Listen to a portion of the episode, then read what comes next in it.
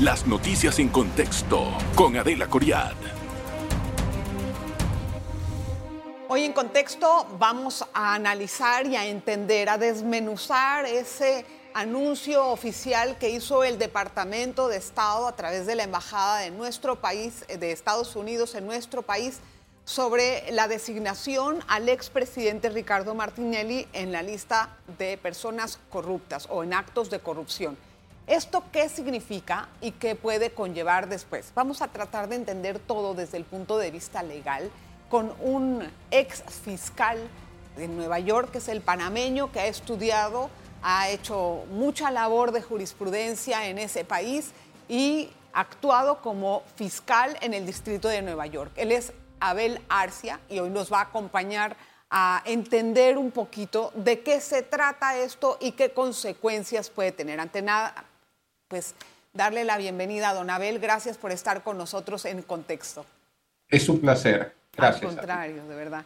Abel, usted fue ex fiscal en el Distrito de Nueva York, así es que debe de estar muy bien empapado con las sanciones que impone eh, Estados Unidos alrededor del mundo y de forma interna. Ayer, después de que llegaron los hijos del señor expresidente a Panamá, eh, pues no pasó tal vez ni media hora cuando ya estaban en suelo panameño, cuando el Departamento de Estado emitió este comunicado, este anuncio público. Esto se ve que no es una situación espontánea, sino que había una programación, tal vez una estrategia para hacerlo. ¿Es así? ¿Cuál es su percepción?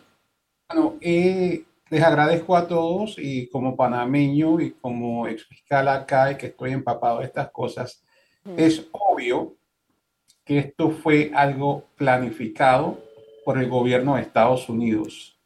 El mensaje, como lo puedo interpretar basado en mi experiencia, es que es un mensaje que no solamente va dirigido al expresidente de Panamá pareciera que el mensaje es para todo Panamá. ¿Qué quiere decir para todo Panamá? Para la comunidad internacional acerca de que ya Estados Unidos está dando el preaviso a Panamá. ¿Un preaviso de qué estilo? Bueno, hay, recuerden que Panamá lleva una larga historia en su eh, nacional con respecto a las relaciones con Estados Unidos. Eh, existe un tratado de neutralidad acerca de cómo Estados Unidos interpreta y qué poderes tiene con respecto a lo que ocurra en Panamá. La medida de hacer una comunicación como esa es muy, muy, muy fuera de lo común. Mm. Estados Unidos no emite comunicados de personas que son objetos de una orden de arresto, objetos de un caso criminal. Pero Nunca lo hace. En este caso lo hizo. Pero un momentito. A ver, me estás, me estás uniendo esto con el tema de neutralidad. Yo no le veo la relación ahí. ¿Por qué, por qué es un punto de coincidencia? Eh, lo que ocurre es que Estados Unidos, bajo el Tratado de Neutralidad, reserva el derecho de poder intervenir en Panamá en caso de que Estados Unidos considere, que el Congreso norteamericano considere que el canal pudiese estar en peligro. ¿Pero qué tiene que ver eso con los actos de corrupción de Martinelli, por ejemplo? La interpretación norteamericana, si esto, esto pudiera llegar al punto a que Estados Unidos tuviese una excusa para intervenir en Panamá. No, hombre, ¿qué va a intervenir en Panamá? Militarmente, ¿estás hablando? Lo que ocurre es lo siguiente. Eh, no ha intervenido en Venezuela, va a intervenir acá de nuevo. No, no, Abel. Lo que pasa es que nosotros tenemos un tratado. Venezuela no tiene un tratado con Estados Unidos. Pero eso no es motivo para intervenir, un acto de corrupción. Hay, te voy a dar una lista aquí de todos los actos o todas las personas que han sido... Eh, ahí difiero contigo. Eh, la situación es bastante seria. El acto que tomó anoche los Estados Unidos es un mensaje, en mi opinión, hacia Panamá, de que Panamá tiene que limpiar la situación que existe de esa corrupción y también no solo de la corrupción que Estados Unidos está manteniendo que ha ocurrido, sino de que no se ha tomado acción con respecto a esa y a otras corrupciones. Porque en la comunicación, la última línea hace saber que esta no será la única designación. Exacto, ok. Lo cual significa que vendrán otras designaciones. Bueno, vamos. Perdón, Abel, disculpe por interrumpirte. Vamos a centrarnos en esto precisamente. Yo me puse a leer otras comunicaciones del Departamento de Estado y lo que vi es que es prácticamente un formato muy eh, común, tal vez ya elaborado, establecido y narrado o redactado, pero cambian los nombres y algunas de las situaciones de las justificaciones, ¿verdad? Y lo he visto en muchos otros eh, funcionarios de Latinoamérica o expresidentes que han declarado públicamente, eh, los han puesto en esta lista como de funcionarios corruptos. Esto eh, para Panamá es la primera vez que nos ocurre prácticamente. No está ligado tal vez a un hecho eh, de antecedente. Lo que yo quiero entender es qué consecuencias legales puede tener esto para Martinelli, por ejemplo. Bueno, lo que ocurre aquí es que no es solamente consecuencias legales para Martinelli, consecuencias legales para Panamá. ¿Por qué digo yo eso? Porque si el presidente en el futuro de Panamá fuese o de cualquier país pero ninguno de los países de Latinoamérica tiene la historia que tiene Panamá con Estados Unidos. Ninguno de los países de Latinoamérica tiene un tratado en vigencia con Estados Unidos que le permite ciertas acciones. Eh, sería una situación bastante desagradable que pudiera terminar en situaciones que nosotros no podemos ni imaginarnos. Yo difiero en pensar que el mensaje claro es no solo al expresidente Martínez sino a Panamá. Estados Unidos lo hizo llegando estos muchachos a Panamá, sabiendo que se avecinan en el 2024 elecciones, sabiendo que el padre de ellos es muy probablemente uno de los contrincantes, uno de los eh, participantes en las elecciones con más de Trump. Entonces, ¿qué ocurre? Ellos hacen eso. Ellos lo hacen enviando un mensaje a todo el país. Ok, ya eso lo hemos dicho. Cuando regresemos del cambio, me gustaría entender en la forma de las consecuencias, cuáles son exactamente, no es, eh, y en lo que significa la sección 7031 en la que se ha basado esta sanción. Una, una pausa, vamos a regresar enseguida del programa para analizar el tema. En breve regresamos con en contexto. Gracias por continuar en sintonía. Hoy conversamos con el ex fiscal de Nueva York, Abel Arcia, es un panameño que ha ejercido allá. A ver, don Abel, entendiendo esto, que se trata de una sanción pública, ¿puede haber después consecuencias eh, eh, comerciales para la persona afectada? Es lo que trato de entender. Bueno, por supuesto que sí, Adelita, pero el punto aquí es que las consecuencias no serían solo para Martinelli. Ese es el punto. Entiendo, pero ¿de qué forma puede afectarlo a él en este sentido? Ok, la designación podría llevar, podría comenzar una serie de eventos en contra de sus intereses comerciales y sus transacciones y también sus allegados y podrían ponerlos en listas donde Estados Unidos comienza a actuar en contra de ellos. Eso podría desencadenar efectos financieros y económicos en la República de Panamá que afectarían no solo a él, sino a muchos de los empleados y muchas de las compañías que tienen eh, transacciones y relaciones comerciales con sus compañías. Por la, por, por la razón de que está incluido en la lista de personas de, que se han designado, designado corruptos, ¿por esa razón? Así es, pero una de las cosas que yo quiero que se fijen es que el, la declaración no vino solo del Departamento de Justicia, Departamento de Estado. Ellos son separados. El Departamento de Justicia ya tenía un caso. Exacto. Pero el Departamento de Estado no se había manifestado. El, Departamento de Estado es Relaciones Exteriores. Exacto, a eso voy. a Panamá. Entonces, la pregunta es, eh, si Estados Unidos ya tenía un supuesto indictment en contra del expresidente porque sus hijos habían hablado acerca del supuesto eh, acerca del esquema de blanqueo de capitales, ¿por qué Estados Unidos mejor no revela el indictment, o sea, no desclasifica el indictment y en cambio hace este anuncio público?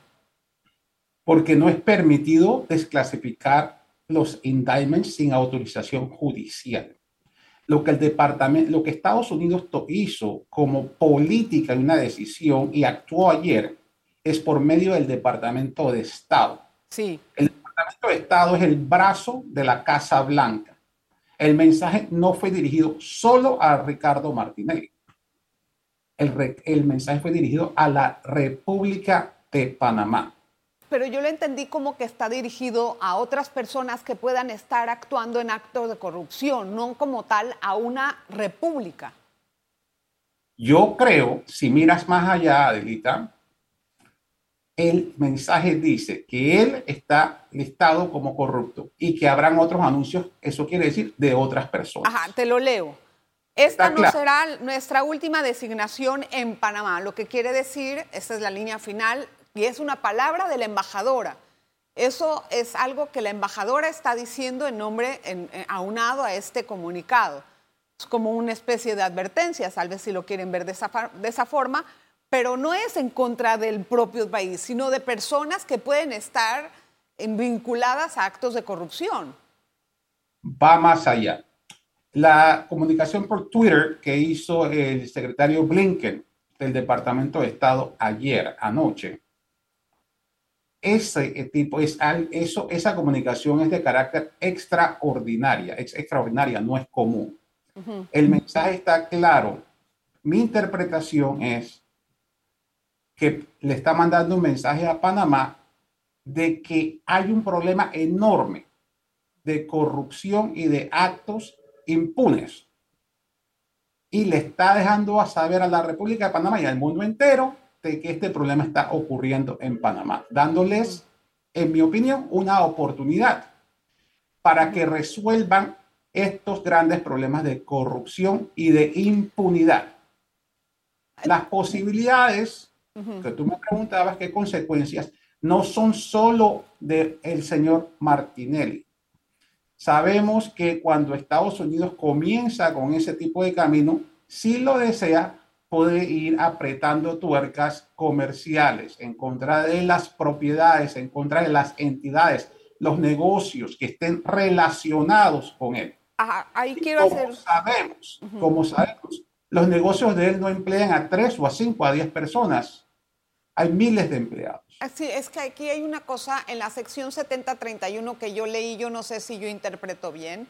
Había em, entendido que había implicaciones si, eh, o sea, ¿qué implicaciones tiene esta sección sobre la propiedad o cuentas que tiene la persona en Estados Unidos? Mira, lo que ocurre es que les permite comenzar a actuar, como tú lo mencionaste, en contra de propiedades, de cuentas, pero pudiera ir avanzando, pudiera ser incluido en otras listas, pudiera crearse una presión en contra de todas las cosas que él ha tenido y que ha relacionado que ellos consideran que puede haber mezclado actos corruptos. Sabemos solamente de lo que ellos nos han dejado saber por la declaración que hubo en el caso de los hijos. Sí. Pero no, tú no sabes, ni yo sé todo lo demás que ellos saben. Lo que están dando a entender es que ahora le toca a Panamá. Ahora, la pregunta es, ¿por qué solamente Martinelli? Entendiendo de que eh, la corrupción ha estado rampante en nuestro país, no digo rampante, pero ha persistido en nuestro país por muchas décadas. ¿Por qué Martinelli específicamente se hizo esto? Además por los hijos, pues, que han dicho, la, tal vez la respuesta es obvia, pero ¿por qué no hay otras personas en este sentido? ¿Por qué? Porque ellos están pensando que el, el expresidente Martinelli podría ser elegido Ah, por, la, por, la, aspiración política que tiene él. Y ellos están mandándole un mensaje al país, no solo al señor Martinelli. ¿Qué tipo de discernimientos hace el Departamento de Estado para incluir o no a una persona en esta lista?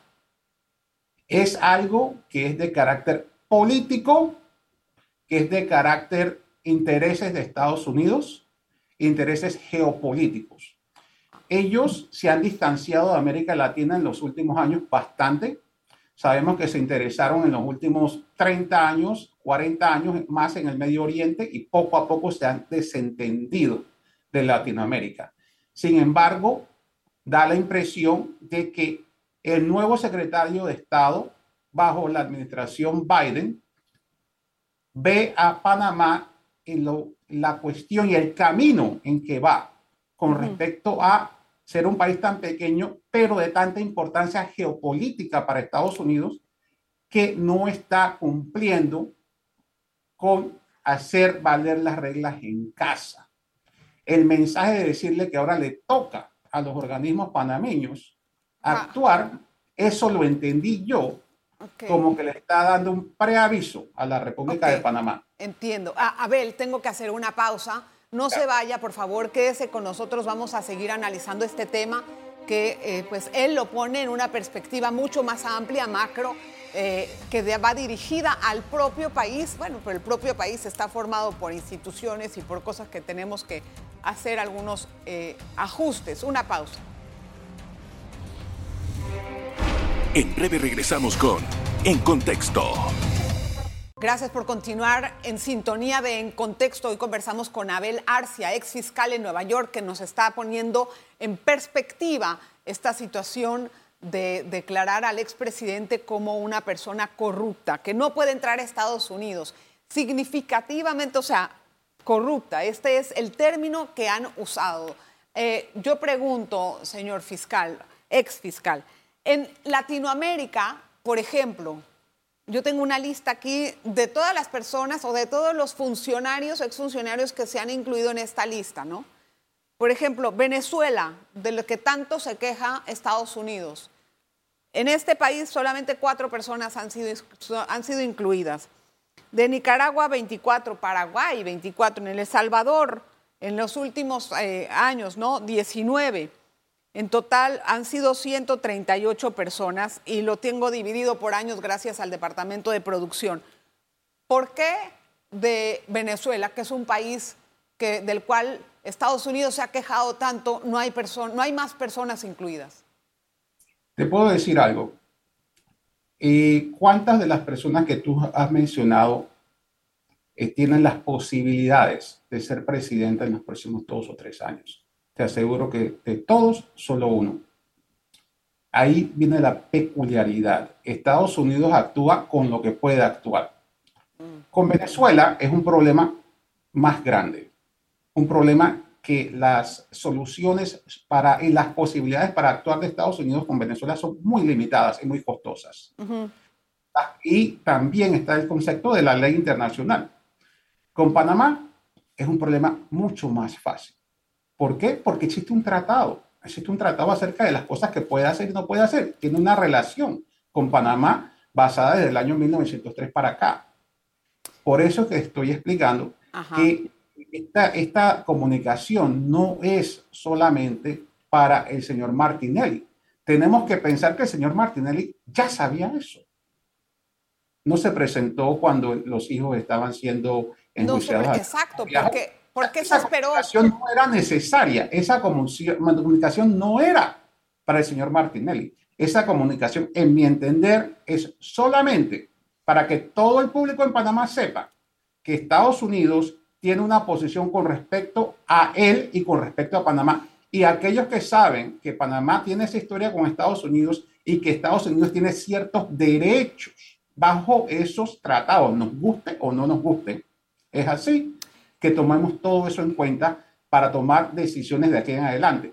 Cuando mencionan a esos organismos de la justicia panameña, yo pienso que es una alerta, le están diciendo, estamos mirando a ver cómo manejan ustedes las cosas. Pero para, para ver, eh, lo que yo también quiero entender es, eh, para Estados Unidos, este no es un asunto de intromisión en otros países, ¿verdad? Porque es una decisión propia, es de ellos. Ellos deciden a quién dejan entrar y a quién no dejan entrar a su país y a quién le dan la visa y a quién se la quitan, etcétera.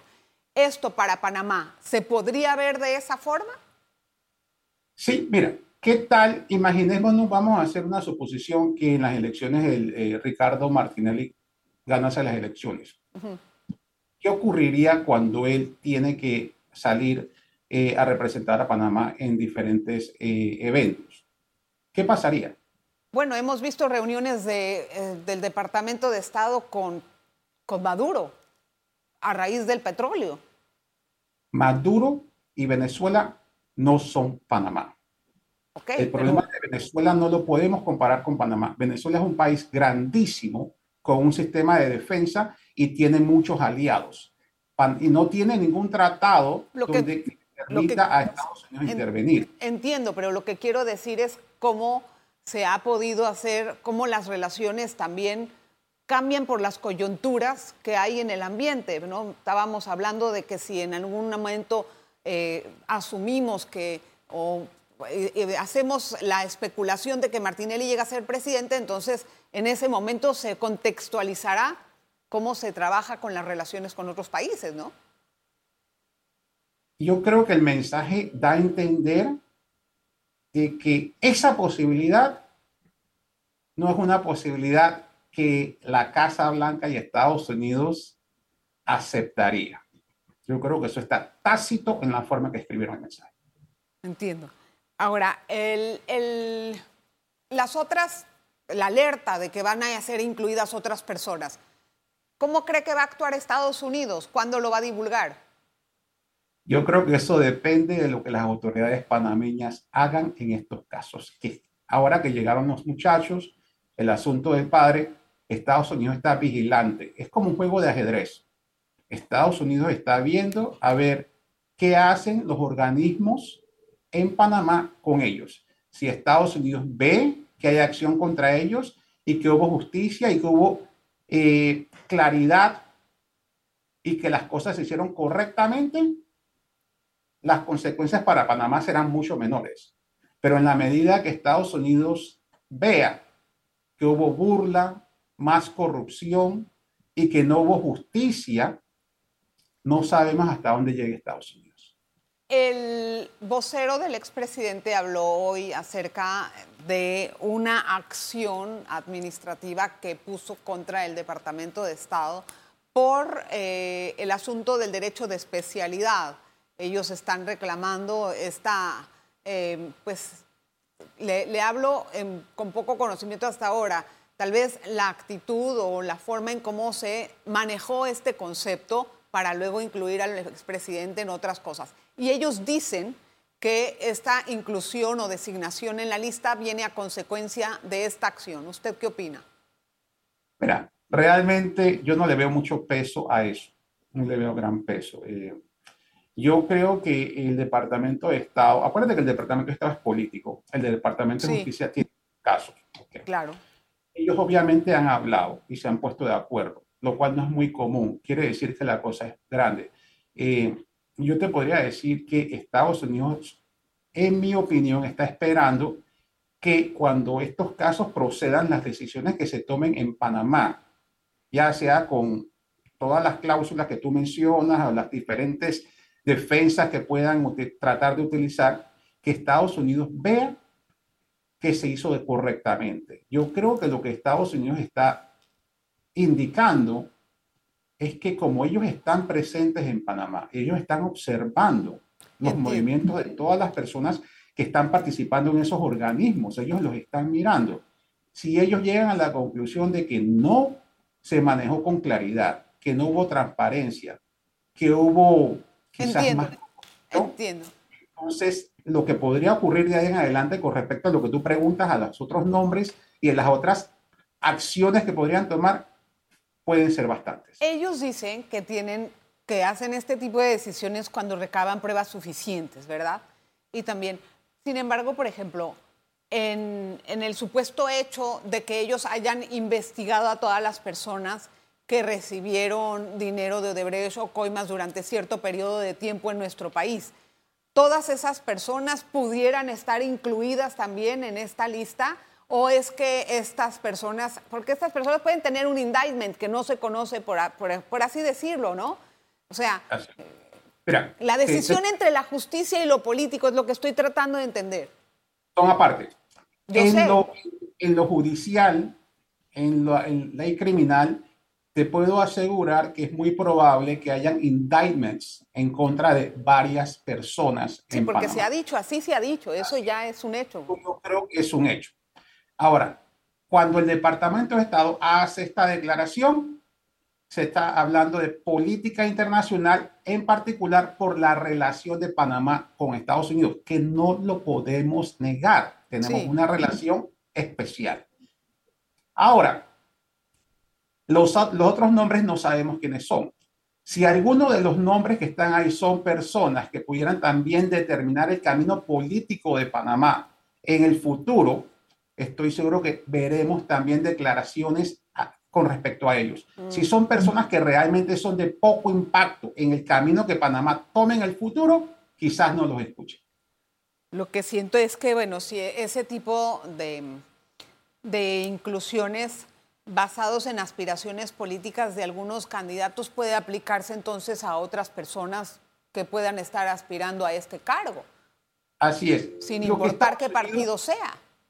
Lo que pasa es que Estados Unidos lo que quiere es tratar de que el camino futuro de Panamá esté libre de terribles nubes negras, de corrupciones, de, de casos criminales en contra de las personas. Creo que aspiran, yo creo que a ellos no les interesa realmente qué partido sea sino que sean personas que no estén amarradas a la gran corrupción que ellos ya tienen conocimiento de. Mira, qué interesante el tema que nos, que nos alerta Abel. Gracias por estar con nosotros, Abel Arcia, ex fiscal panameño que trabaja en Estados Unidos. Gracias por estar con nosotros y explicarnos.